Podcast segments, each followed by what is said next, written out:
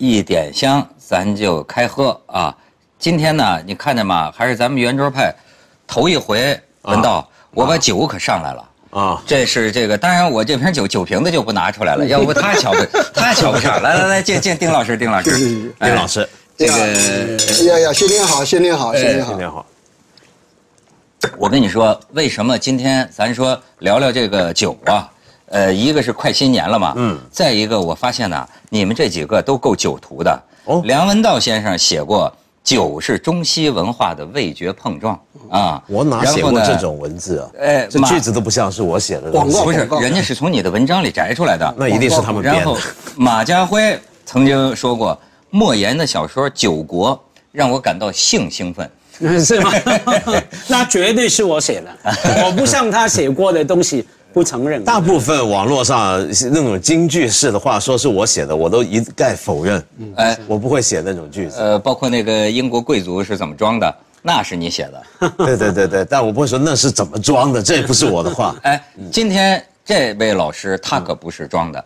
为什么说他来了我得开个酒啊？你知道丁学良老师啊？你别看他这个比咱们年长，但是当年是影响过我们的启蒙年代。对，八十年代。叫走向未来丛书，对对对，那个时候全国我们的大学生就看这个，他是编委之一了，对吧？然后呢，但是我主要对他感兴趣的不是这个，是这酒。对，这老师啊，爱喝酒，出了名的，出了名的，就说平号称平生品酒三千种。对呀，后来您到二十二十年二十几年以前的事儿。您现在一天也得来一瓶，一天现在不敢喝一瓶了，因为家里人劝说你现在已经不是三四十岁了，是吧？能不能降一点？我通常现在是三分之二瓶，以前是红酒吗？你说瓶是还是啤酒？三分之二啤酒现在已经不敢喝了，就喝葡萄酒。哦，那红葡萄酒三分之二瓶。我一直以为你是一天来一瓶白的，白的是呃那是更年轻的时候，那就是三十岁以前的时候，一天会盖瓶白的。嗯，哎，而且呢，这个丁老师，你瞧。既然你这么好酒，我给你拿来我这一小小收藏。呃，这是酒酒，这是个一个爵，呃爵嘛，这就是倒酒。哎，商代的，是商代的酒杯。这里边我也能讲点文化，就是说，真是商代的吗？商代的二里岗，二里岗文化的。二里二里岗二里头文化，二里二二二里头咱弄不着，二里头更早了。嗯，这这玩意儿二里岗，就它这个花纹啊，还是比较朴素的这种早期的啊。我想讲这个什么呢？这就证明了一段历史啊。商代有一种说法是因酒误国呀，对，就是说，你看为什么有鼎啊？就是当年商代商代青铜器主要都是酒器，他祭祀祖先，爵呀、孤啊，就就酒杯啊，祖先喝酒。确实，商人呢，就是不仅是上鬼，就信鬼，再一个就是喝大酒。喝大酒就是据说是周武王不是把商给灭了吗？嗯，对，当时周朝就是说。要吸取商朝的历史教训，就商朝就是因为喝醉酒，就因酒误国，因此呢，周朝就是搞那个鼎。你看周朝的时候装粮食的这种青铜器，装酒就装饭呢，装肉、装菜这种青铜器就多了，这就反映周朝要吸取上一代喝酒。但我一直怀疑这个说法只不过就是一种说法，为什么呢？因为从来青铜酒器不是真的让人喝酒用的。那是祭器，那是礼器，那是礼器，那是祭祀用的。是，而酒是能通鬼神嘛？因为酒让人进入一种出的状态，迷幻迷幻状态嘛，所以就等于是南美洲那些国家，他们以前吸麻药一样，就在其实欧亚大陆很多国家都是用酒进入那个出神状态，所以我觉得那个其实是。说所谓的喝酒误国，说商人因酒误国，倒不如说可能是因鬼神误国，是祭祀的。而且而且你那个有意思，打胜仗的国家一定唱衰前面的国家嘛？对啊，他不是说他喝喝酒误国，就是说抽大麻误国的。女士女士误国，女士误国，而且他需要没事干嘛？又没手机，没得刷屏，你总不能说你刷屏误国。所以在喝酒误国、抽烟误国，还有什么女色误国误国？还赌钱。天赌博误国，对要唱赌博哎不过说真的，你说到这个刷屏误国，说不定等到将来零零后要是执政，千万别刷屏误国。对，我觉得有有有这个机会啊因为我前一个礼拜在北京哈，跟几位老师在聊天，在谈的时候，同桌有个九零后的女生哈，聊着完全一句话不讲话，那大家以为她没兴趣啦，或者说呃听不懂啦等等，原来她不断刷屏在干嘛呢？听见我们讨论一些政治啊，或者说文化的事情呢，他找资料对，找完资料了，马上就微信给我们，嗯或者说微信给我，因为呃他是我带来的朋友嘛，微信给我，是表达他的说呃看法，所以他不参与。可是以后九零后或者说零零后去他在另一个城市啊，在管制的时候，可能开会都不用讲话，不过刷屏。不过有一点呢，倒是事实。呃，历史研究、文化研究、人类学研究，就是说，世界上最伟大的几个文明传统，都是跟一个特有的饮料紧紧联系在一起的。比如说？比如说，我们喜欢喝茶，佛教主要是以茶，嗯，佛教。佛教作为它的物质载体。嗯。哦，穆斯林、伊斯兰教主要是以咖啡，嗯，基督教包括天主教，我们讲新教，嗯是葡萄酒。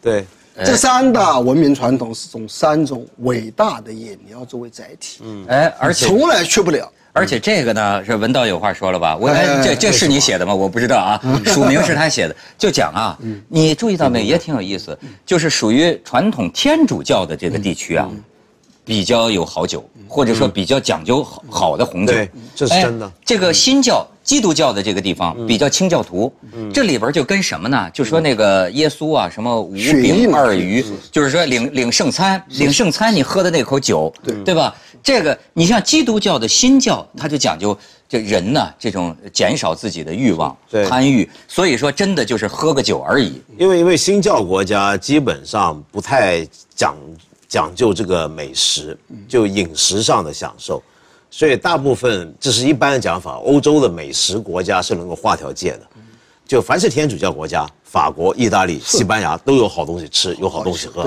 然后到了德国、荷兰、英国，新教国家最那就糟糕的、最糟马马虎虎了。最糟糕的就是美国。呃对美国是新教极大所以就叫天主教，你比如意大利，对吧？他就觉着，哎，红酒上帝的血呀、还是耶稣的血呀、是。他们会觉着，既然是耶稣的血和肉，那肯定难吃不了。而且 而且他他讲究这个啊。而且在欧洲最伟大的，呃他们不叫啤酒，因为啤酒听起来是大众饮料，叫大麦酒，对，都是在最好的修道院里面酿。的。是哦，哎，而且他们到现在为止，全世界最好的，我们我们称之为啤酒的这个大麦酒中间，最伟大的七种，嗯，都是在世界上现地球上现在最古老的这个七个修道院里面，保持了一千年到八百年的配方。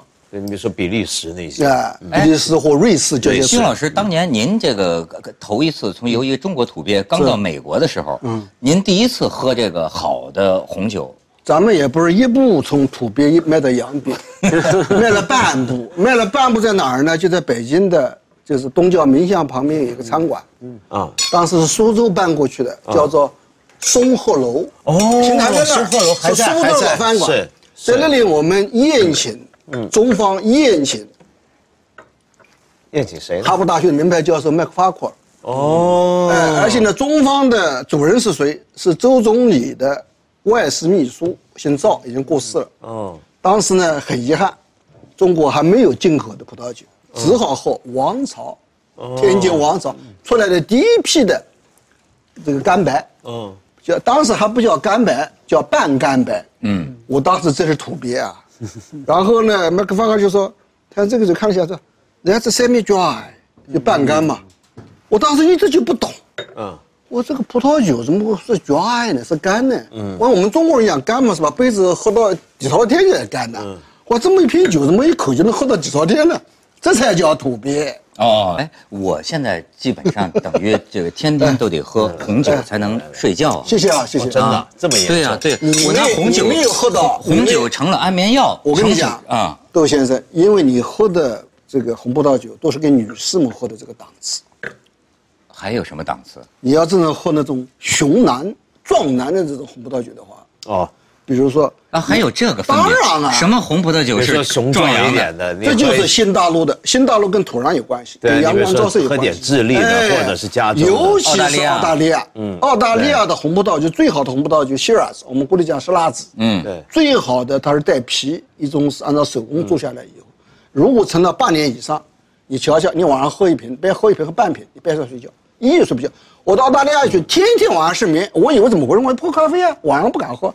后来澳大利亚那个那个卖酒的跟我讲，他说你是不是天天晚上喝红葡萄酒？我说是的，但澳大利亚的红葡萄酒比咖啡还厉害。你天哪你试试看。有了这个红色伟哥的效果是吧？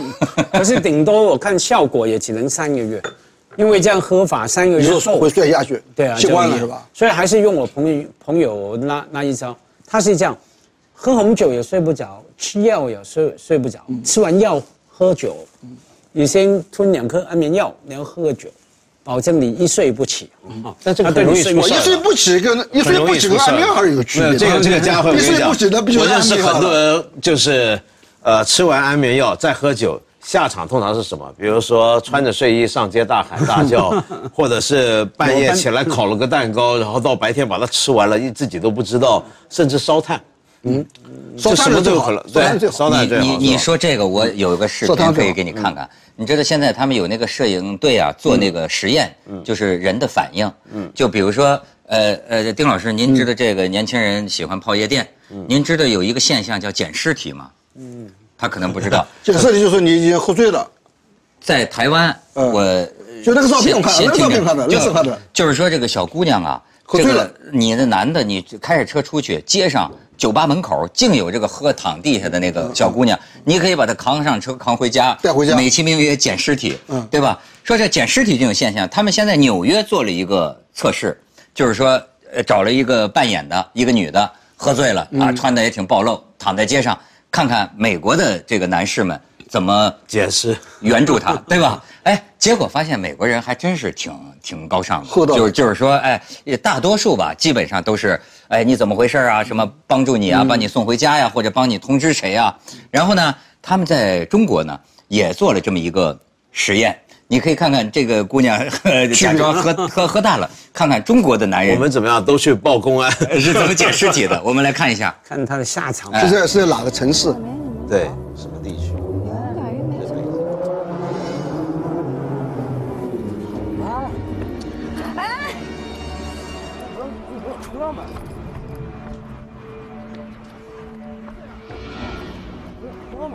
什么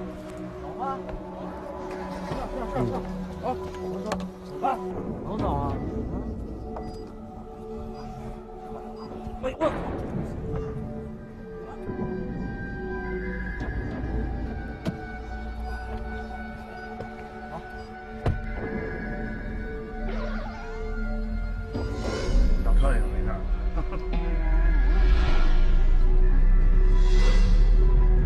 他这个手送哪儿去了？手在腿上的吗？啊，自己的腿还有别人的腿，这很关键。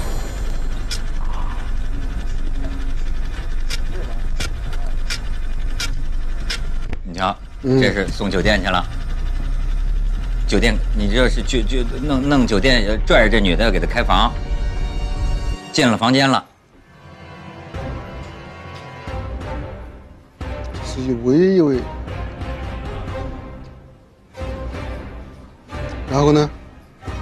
然后呢，给她脱鞋，你看，好，这这这女这女演员还还还还还挺会转身儿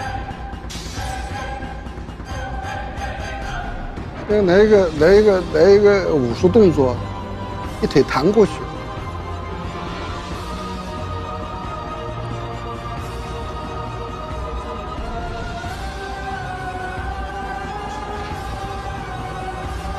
男生，这是男生吗？工作人员该进来了。啊 OK。哎呀，这个也这个有点趣，这个有丁趣，丁丁教授看了要举杯庆祝？这个有趣，这个有趣。这这是不太真觉得自己学校也可以做这种社会实验，是吧？不太真实吧？你看刚才刚才这房间有四个镜头，对不对？高、低、左右有四个镜头。对你去偷拍不可能装这么多镜头。哎，但是呢，我的确发现很多男人就借女人酒醉，这个话题很有意思，就是说，因为咱不能当女女的，当然不是傻子，对不对？对可是呢，为什么我真的身边很多男人就跟我讲，女人呢、甚至我有时候认为女人是不是阳醉？就本来这一夜情啊 是你情我愿，但是是不是有些女性似乎她认为她有一个喝醉了的理由，嗯，就更容易接受。很多男的他的实践经验就告诉我，就女的清醒很难上手，就是 就就总得把她喝喝大了点儿。哎，你说这是？哎，丁教授，您喝这么多年也是这方面是，这个事情在呃东方比西方应该多一点，因为西方这个社会里面比较自由、比较开放。这个我们在呃澳大利亚就听那个澳大利亚人一句讲，他说在这个英国、在爱尔兰，因为他们很多移民都那儿来的，他说女士们喝醉了，不认为失态，嗯，呀，你在喝醉之前做的事情也可以做，喝醉以后也可以做。但是我就发现，在日本、韩国这些比较传统的社会里面，女士们要做一点放肆性的事情，她只能以喝醉了酒以后作为一个借口，嗯，她不一定真的喝醉了，喝醉了酒做的事儿、讲的话、动作过分一点，OK，哎呦，老司机，而且里面有一个真实的作用嘛。你说女的没喝酒以前不容易上手的，她可能有些理由不让你上手，比方说嫌你丑，她喝了酒就根本看不清楚你了，对不对？那你那个多丑的都觉得都 都一样，都长得像彭于晏啊。然后呢，她可能嫌你穷，喝了酒她也忘记你有钱没钱，所以你喝酒以后呢，她不让你上手的理由都不在了。所以就变成真空状态，真空状态你就上吧。所以你知道，我现在觉得，其实他们老讲情怀，我觉得更有决定性的，我老爱讲状态。嗯嗯，它是个状态，不光女的要喝，我也要喝。嗯，因为我现在发现，像咱们这个有厌世倾向的吧，很多时候，尤其是你这个知识分子，就是你太清醒了呀，你跟女的啊很难达成这个柔情蜜意。有时候就觉得人家不理你。我也不想，有时候觉得这个没有兴所以致。你的意思是，这个酒并不是让把女人灌醉，是把自己灌醉，对，然后胆子就大了。不是叫胆子大，而是啊，呃，有一种这个美好的朦朦胧胧的感觉。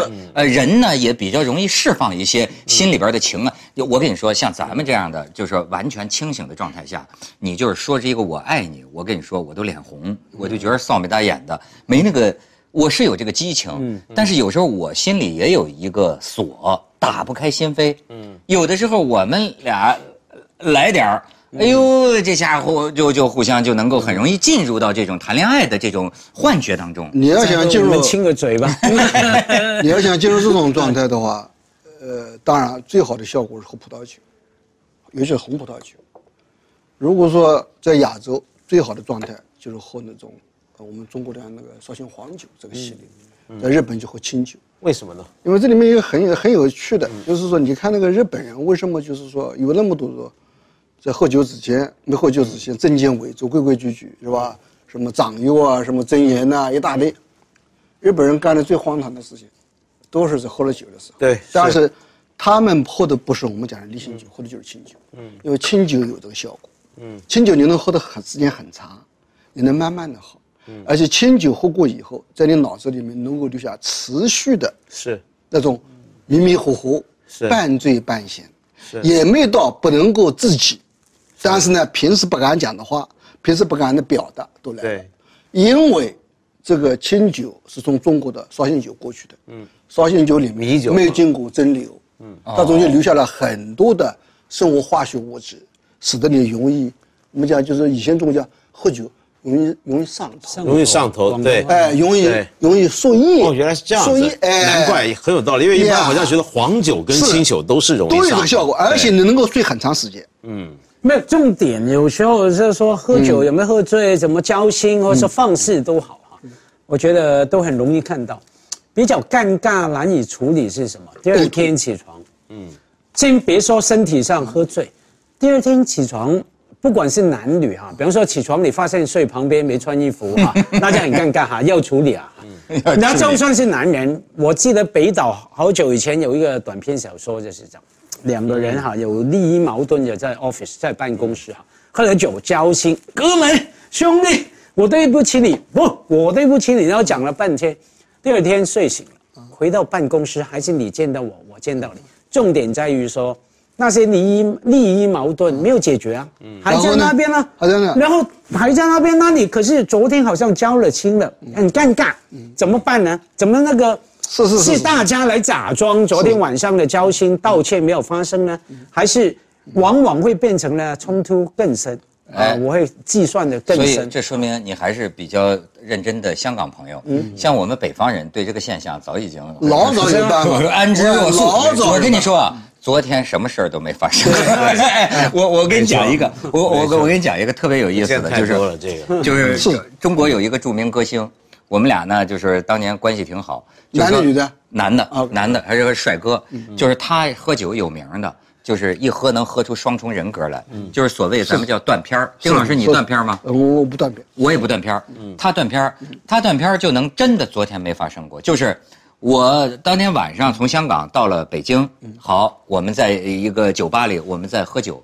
这个人啊，喝喝醉了酒啊，他本来是个帅哥，很很清醒的，一喝了酒啊，媚眼如丝，整天晚上在我这儿腻了一晚上，就跟那个那个激情四射，哎呀，就就是他今天晚上就变成了我的情儿，我的情妇。他在诱惑你，不是，他似乎喝了酒之后啊，他就变成了一个这天晚上就一直这么抱着我，就缠着我我不管跟文道说话还是跟家辉说话，他就嗯，他他他是他他也听不见别人吗他是 gay 吗不是，也不是他绝对是异性恋，就是他就听不见别人了，他进入了一个人格。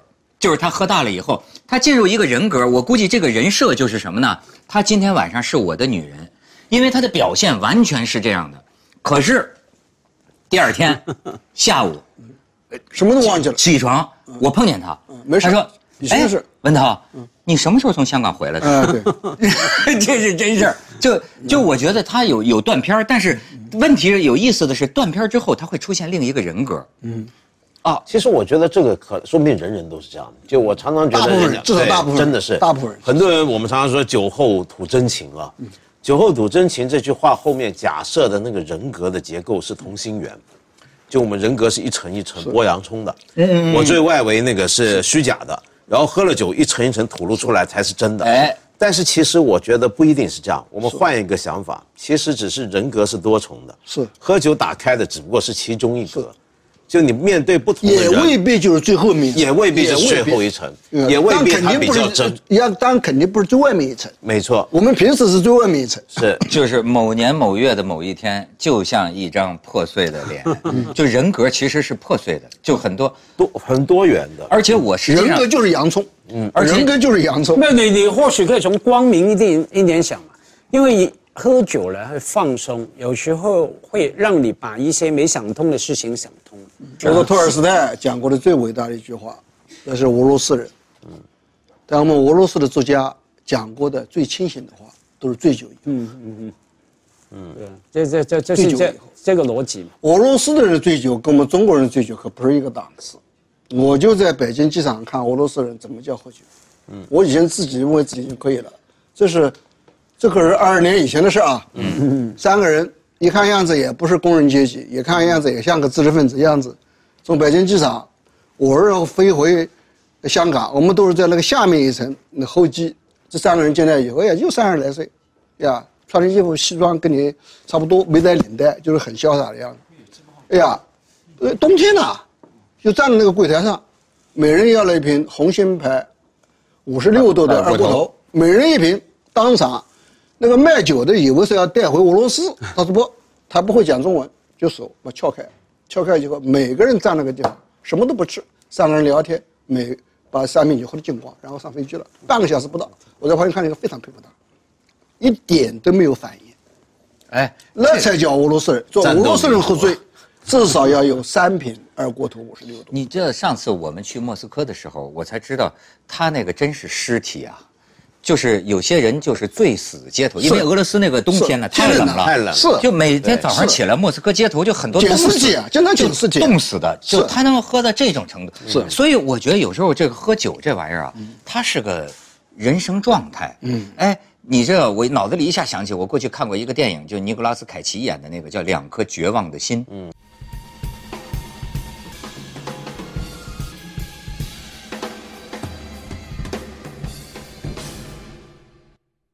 就讲在拉斯维加斯一个酒鬼和一个妓女，我也看过，我也看过，就是我也看过。你说人有那么一种力量，就是就是我要喝，然后呢，我觉得那个不仅仅用瘾来解释，甚至咱们说魏晋南北朝，就你讲这个刘伶醉，他们那种就是照死里喝，坐这个牛车装着全是酒瓮，然后留下一句话说哪天我喝死了，就地把我埋了。你说文道，你说他这是求什么呢？求死啊，还是求他不是求死，就是我觉得还不太一样。刘玲跟那个你说的那尼古拉斯部戏啊还不太一样，两个绝望的那个是一个他要努力的把自己往下拉，就别人觉得那叫做无限制的堕落，但是对他来讲那是唯一的出路，唯一的解放，唯一的解放。心灵的解放。对，要不断的把自己往下，那那个往下其实是很有勇气的，那是要冒险的。你不知道人的底下还有什么，一直所谓的大家觉得所谓的堕落、不力图振作，这都是负面的嘛。我们所有觉得这些东西都是一些很消极面的东西，对不对？一个人老想把自己灌醉，老不想振作，觉得他是无所作为。恰恰我觉得相反，这是要一种作为，嗯，而且是一种很厉害的作为，这个，而且这是要花力气的。且你想，你尤其讲到这个魏晋南北朝这些伟大的这些文人，嗯那当时对他们来讲，这实际上有好几种寻酒同样效果的。你我们讲喝酒，还有胡来，我们喝了很多故事，还有福还有一种就是走向走向宗教，嗯，走向宗教，都是要你说的这个是对，您说这是往上走的。对其实我在中国社会里啊，我我其实我不大喜欢那些喝大酒或者撒酒疯的人。现在我现在我们的朋友都是很很好的哈，就谁也不会勉强谁。但是实际上，我过去在中国社会见到的就太讨厌了。我所以我认为酒啊，有可能让你往上，但是也有可能释放你的恶。就是有些人你明显觉得啊，他是伪君子，平常啊，对你的那个满满的恶意啊，他没法释放。嗯，他只有喝了酒，找到了一个合理性，就是说我操妈的，我早就看你不顺眼，你知道吗？就会弄出这么一种。但是还有一种情况就挺尴尬，就是我有一个嗯男的朋友，这哥们儿他挺有意思，他怕他的这个女朋友啊，这个喝酒，因为呢，他就说就是说，哎，他清醒的时候，就平常清醒的时候啊，是典型的是个贤妻良母，就特别好的那种温良恭俭让那种女人。他说我真是最烦他这个喝酒，因为每次他一喝一喝醉了啊，就没没没像咱们这微醺哈，他这女的一喝醉了。他觉得那个嘴里说出来的那个话呀，让他听得太，就是说，哎，人有些人是不是心里有一种逆反人格？就是说，你讨厌什么我就说什么，你讨厌什么我就说什么。你讨厌我说前男友啊，我喝醉了我就是跟你说前男友啊。你讨厌我什么？就是好像他就说这个女的怎么，我这么好的一个女朋友，每次一喝大了。就跟我，他就简直我就摁不住他，然后嘴里说的是那些我清醒了之后都他妈讨厌的不行的那些话。你说那那种叫 S M 人格嘛，就是虐虐待虐待狂嘛。我明知道讲什么你不舒服的，就偏说。呃可是喝酒很麻烦的，你自己麻烦，你陪别人喝，喝出问题也麻烦。我很少看到我父亲哭哈，我记一记印象中生平两次，一次我以前在节目讲过，就是当北京天上人间倒闭的时候，我父亲就哭了。因为他说一辈子，一辈子理解，呃，你知道吗？我说一辈子，不是你父亲真是个伟人啊！不是因为他没去过，他一直期待我发了财带他去一趟，他久仰大名啊。可是后来我一来我没发财，二来天上人间倒了。他说我这辈子这是九十年代的事儿吧？啊，九十忘了就，就就十十几年前吧，的十年前吧，十年前我还是没发你财父。亲主要是心中的圣地沦陷了，这是他觉得是他我的天哪他是也的某一生的伤痛之一哈，除了对我第一回听，对吧？除了天上人间老板之外，还有别人为他的倒闭而哭。但他很惨，他第一第一次呃第其中一次见他哭，另外一次呢更早期。我记得我在国外读书，然后回香港放假看他，哎，有一天下午看他哭，为什么呢？他接了个电话，他在澳门一个很好的朋友，一个报社的老板死掉了。嗯，原来是什么？我问我妈怎么死的，看我爸嚎啕大哭啊。他说什么呢？那个朋友就是喝醉了，什么什么掉进河里面死，这样这样。呃呃呃，然后死之前呢，有点说他自杀的，因为肝癌，喝酒喝多了。那我父亲哭什么呢？因为他总是觉得是我把他喝死了，是我把他喝死了，因为我父亲不晓得为了什么理由，每个礼拜去澳门一趟啊。我们都哦我妈也不敢问他呃什么理由。到澳门找天上人间去了。反正在澳门呢，都是跟着朋友喝酒。我父亲酒量好嘛，然后呢，据说就每次就灌那个朋友喝喝喝喝，喝到最后那个朋友呢肝癌，肝癌就自杀了。我这个所以就就觉得他害了他。你这个这个这个，他这喝酒还还是没你这个爸爸的朋友喝酒还是没有潇洒。我们小时候，那个在农村里面那个知识青年，晓得吧？嗯，知青。呃，知青我们那个生产队长啊，他有个习惯，他每天早上起来的时候，就是带人下田做干活嘛，去大寨，很累，那个营养也不好。他早上第一件事情就是一起来以后，第一件事情是把他那个卧室里面那个桌子上那个放酒那个地方倒下来，嗯，就是漱口漱口杯啊，嗯，那漱口杯呢倒半杯，就一口喝，然后带人下田干活，一直干了很长时间，嗯。结果有一天不知道发生了一个什么样的错误，嗯，因为那个农村的那个房子里面没有灯的，它黑黑的一塌糊涂，四五点钟嘛，家里人收拾桌子的时候，把他原来放酒的地方放了一瓶煤油，嗯。哎呦，那都是都是一样的瓶子，他也就倒下了，闻都不闻就一口下去了，煤油下肚子那就在地下打滚呐、是吗真惨呐、没油下肚子什么感觉？就是就是肚子里面就是起火了嘛，就就打滚嘛，火烧嘛，打滚嘛。划根火柴，他就着成灯笼了。呀，然后呢，他喝死喝死之前的时候最有趣了。那个他那当时已经是升官了，当了大队书记了。就是他死之前的时候也是肝癌啊，农村里面喝的都很差的酒。然后那么县里的干部都来看他的时候，你知道怎么回事吗？他那时候已经不能讲话了，然后就把手手挥一挥，对自己儿子讲。儿子，那个底下人就说：“我们来看他，为什么要我们走啊？”儿子不是的，但我爸让我带你们去喝酒。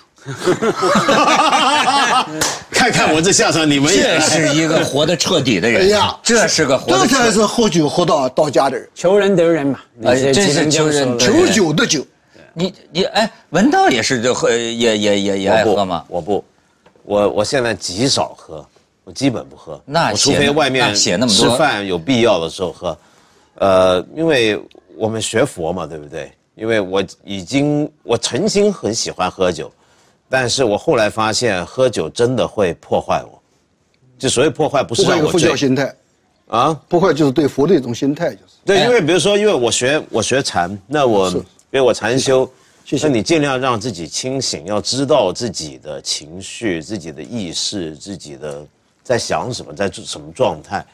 喝酒对这个真的是有影响。哎，这个有一个进不了这个状态。不，呃，有一个有一个净土宗的一个老和尚，他就倒跟我讲啊，说佛教过去一直讲几大戒嘛，杀盗淫妄酒。嗯，他说，但是呢，第五个这个酒啊，嗯，不是前跟四前面四个不太一样，不是一类这。叫所谓遮戒嘛。对，前面叫根本戒，就是杀盗淫妄是根本戒。他说绝对是酒为什么可以遮呢？他说这个你要想他的本怀，他的本意，本意还是怕你喝酒乱性，不利于你的修行。对哎，但但是是你知道吗？我们有一个佛教里头有一个很有名的故事，就讲一个小沙弥，他就觉得，他反正酒是遮戒，不是根本戒。他这个戒的原意就是不要让你乱性，那所以呢，你喝点不乱性不就行了吗？然后有天他就喝，喝着喝着，你知道喝酒啊，就到了不太会喝的人，到了一定程度，哎呀，喝高兴了，喝爽了，就接着喝，继续喝，结果喝醉了。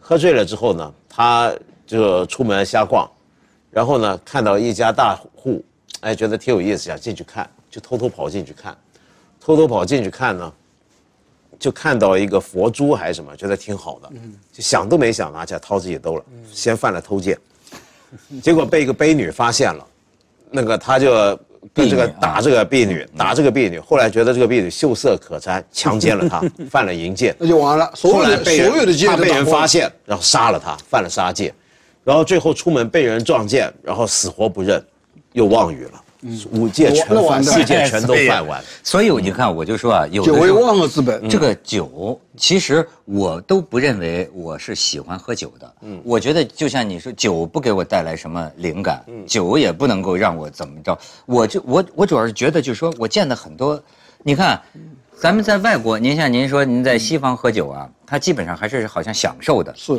因为我在中国的酒场上啊，见到的更多是人情、人际关系，就是我过去有一个想不通的，就是喝醉酒之后，我感觉到很多人、我我就觉得有点怕，就是我才认识到他心里是什么。比方说，你就会从这儿观察到，中国人呢最怕别人瞧不起。嗯，清醒的时候他会遮，他遮住了。对对对对。喝酒你看就是哎，丁哥真不出来了你这跟我干，总有那句话，你总有那句话，别瞧不起我，把是不是兄弟瞧不起人啊？你是瞧不起我。有时候你要就不喝，酒桌上最喜欢说杯子就砸了。啊，。什么事儿都来了，你就你就注意到他在乎的是尊严，是。面子，你给，而他这个面子呢，又是一种啊，是你你你自卑感上面的面子，就是自卑感上面的面子。是吧这个就我见太多这个那中。间很多你说面子啊、瞧不起，还有牵涉到权力关系嘛。不过，不过，我觉得是不是你刚才说那个现象，就是说喝酒之后整个人都变了，是不是表明，呃，这是个挺压抑的一个地方？对，平常清醒的时候很压抑，清醒的时候大家都知道自己挺没尊严，是都觉得自己是一个很没脸的一个人，都是受屈辱的人。日本人就典型嘛，日本人的这个喝醉酒日本人的等等这个这所谓的日本人的这个等级制度太严格了，是啊，平时一个个都是个螺丝一样，淋到那儿淋的，所以喝了酒以后才能放中。国也是啊，中国也是啊。中国比他们好一点，但是所以喝醉酒就喜欢讲说你是不是瞧我不起？嗯他清醒醉时候其实很关心这个问题。是是，而且就是你要按你这么说，我就诊断我自己，我觉得我可能压抑很小。嗯，就是因为我就是喝到你不压抑吐别人就行了，还我就压抑很久，我就我就喝抑你啊？到吐了。我跟现在没什么太大两样，我就就没有什么。他们说，所以我老认我为喝酒撒疯是装的。我要不是碰见那歌星兄弟啊，我一直就认为这帮孙子就是借喝酒，你知道吗？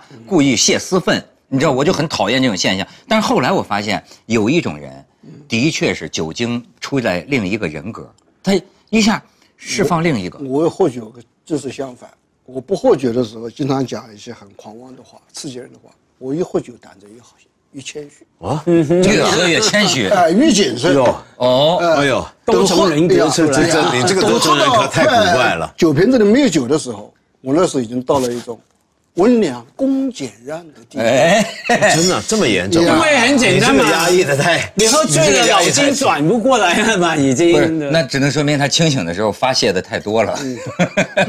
这个是个太自由。好好好好，来来来来来，日本人是反的。对。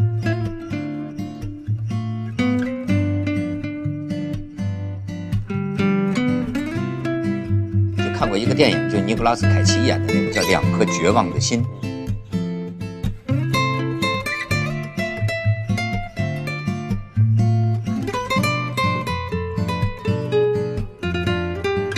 那反正酒是遮戒，不是根本戒。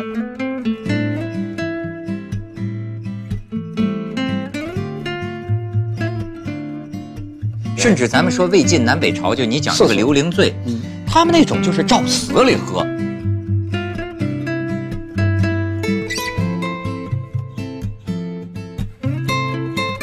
里岗文化的，二里二里岗二里头文化，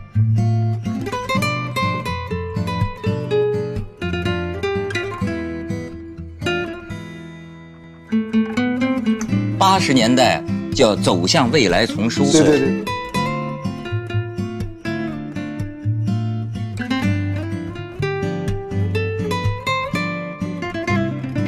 说那个耶稣啊，什么五饼二鱼，就是说领领圣餐，领圣餐你喝的那口酒，